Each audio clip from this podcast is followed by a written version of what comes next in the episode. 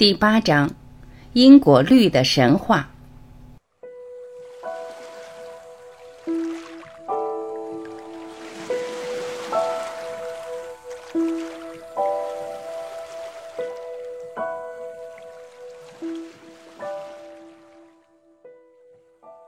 意志并不是自由的，它只是一个现象，受因果束缚。但在意志背后有自由的东西。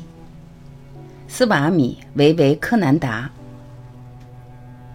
在人性游戏的第一阶段，特别是在赚钱游戏的环境下，人们教你说因果律是真实的、实在的。人们教你说，如果你想要在生意上创造成功、解决问题等，你就必须采取具体的行动因，这些行动能产生预期的结果果，而且在两者之间有着无法摆脱的联系。人们还教你说，你如果没有实现预期的结果，你需要知道更好的行动方案因，并使之运转起来。现在，让我从我们在这里所使用的模式的角度出发，来重新界定因和果。这么说吧，游戏玩家在全息图里所采取的行动。和他或他在全息图里采取行动所造成的结果之间有着无法摆脱的联系。在我们接着往下说之前，请再看一下我在第六章里介绍过的示意图。在下图的右端是该全息图的视觉描绘，左端和中心位置是形成全息图的创造过程的视觉描绘。以你现在所知，并在仔细看过该示意图后，让我问你一个问题：在全息图里有没有任何真正的力量，任何真正的因果？答案是没有。为什么呢？因为全息图并不存在，它只是个幻象。除非其中有一个创造过程，否则它是不可能在那里的。所以，真正的力量、原因和结果。是在放入幻象的创造过程里面，而不在幻象本身。这样来看吧，当你坐在影院看电影时，你是在看着银幕上的影像，它们是幻象，真人和实物并不在那里，但在那里却有着一个创造过程。如果没有这个创造过程，银幕上就会空空如也。如果好莱坞电影里一个演员好像打了另一个演员，而另一个演员好像有了黑眼圈，那么在银幕上两种虚幻的行为——拳头的动作和黑眼圈之间，有没有真正的力量？有没有真正的因果关系呢？没有，只不过看起来有。为什么呢？有两个原因：一，整个事情是个幻象，所以什么事也没发生，那个人并未真的挨打。那里也并没有黑眼圈，一个演员参与了这个拿拳头打另一个演员的幻象，而黑眼圈的幻象是由化妆师创造的。二，如果我们为了讨论的方便，给银幕上的幻象以某种真实感，那么既然银幕上的动作是个幻象，好莱坞电影剧本就是电影场景及其中发生的一切的真正缘由。演员、化妆师以及整个制作团队都按照剧本来制造真实的效果及出现在银幕上的幻象。当然，对于电视剧、话剧、小说、电子游戏等里的因果式幻象而言，情况也是如此。在你考虑我将和你分享的话语之前，请再看看那张示意图。看了吗？好。无论何时，在全息图里出现因果关系，那都是由于细节被你的大我嵌入能量场中来制造因和果的幻象。本质上说，你的大我创造了一个模式，该模式说使之看起来像 X 行动造成了 Y 事件。事情真的就那么简单。重点，在全息图里没有因果关系，你的意识。你的大我总是因，而全息图总是果。好了，现在让我们深入讨论。我想通过提问和回答一系列的问题，把这点和你的生意相联系。如果我们真的在一起，我会问一个问题，然后停下来等你回答。但在这里，我们不能那样做。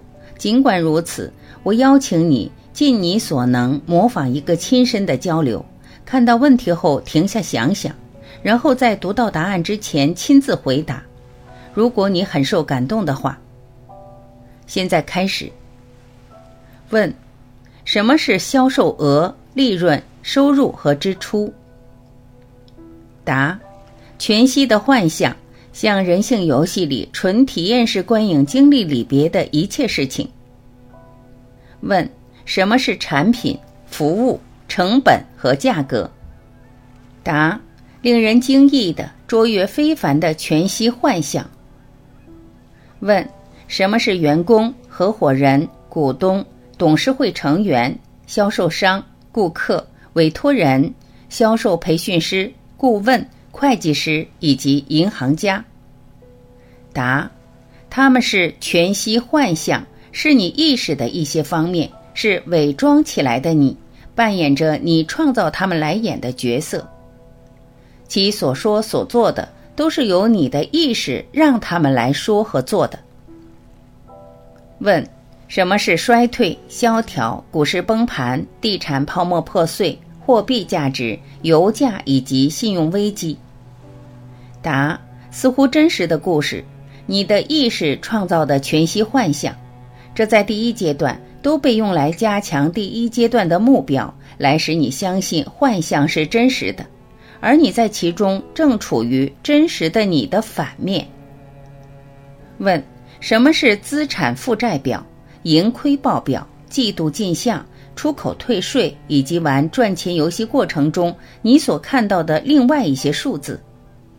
答：是由一个令人惊异的创造过程所创造的全息幻象。问：什么是薪水、奖金、佣金、优股权以及销售额？答：所有形式的钱都只是似乎真实的全息幻象。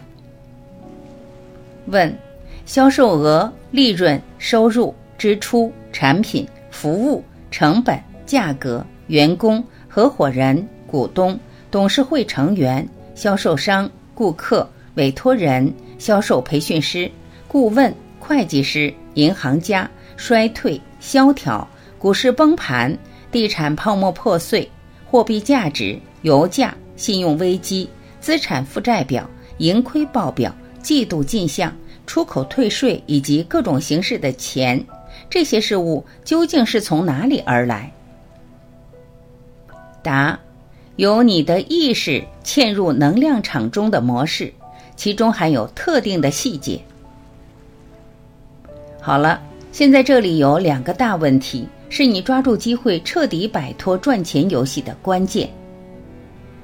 问：作为玩家，你现在？过去以及将来要采取的行动，在行动中或是行动本身，有任何真正的力量或是因果式的能力，来在全息图上制造你在生意上想要实现的任何结果吗？答：没有。问：你作为游戏玩家，真的能够独立做点事情，去促进销售额、利润增长，减少开支？管理、激励和培训员工，比对手更胜一筹，保护自己免于无法抵挡的外界力量的伤害，或为此制定计划以及解决问题吗？答：不能。重点：你玩赚钱游戏时所发生的一切事情，都来自能量场中的模式，这些模式是由你的大我形成和决定的。以便支持你按照你真正想要的方式来玩人性游戏，在第一阶段也包括第二阶段。重点，对于你的生意里的以及似乎影响你的生意的所有人、地方、事情、事件，你的大我都写下了剧本，你只是一个在扮演自己的角色的演员。这是不是让你感到厌烦呢？这是不是让你感到不舒心呢？这是不是让你觉得渺小、无力，或是像某种傀儡呢？如果你有那样的思想或感情，那么他们会自行消失的。真相恰好相反，一个演员会因演一个角色而剧本却是别人写的，感到力量被削弱了吗？不会的，他或她喜欢有机会扮演角色，而且喜欢舞台上或是镜头前的每一分钟。一旦你有了这样的认识，情况对你也会一样。你是一个令人惊异的创造过程、幻象和经历里的一个令人惊异的部分。而且，正如我先前说过的，你和你的大我是一个统一起来的无限存有。表面上的一分为二，大我和游戏玩家的身份其实是一个幻象。在第一阶段，所有剧本细节，所有你的大我嵌入能量场中的模式的细节，所有迄今为止你在玩赚钱游戏时体验到的幻象，所有这一切，其设计初衷都是为了限制你、束缚你，使你相信幻象是真实的，而且你正处于真实的你的反面。因此，不论你曾在销售额、利润、老板、员工。没能完成配额任务的销售人员、合伙人、董事会成员、股东、士气、销售商、顾客、设备、竞争对手等方面有着怎样的奋斗史？这些都是你的创造，甚至包括最细微之处。这些都是你所写和随着时间展开的故事的一部分，旨在给你玩第一阶段的人性游戏提供有力的支持。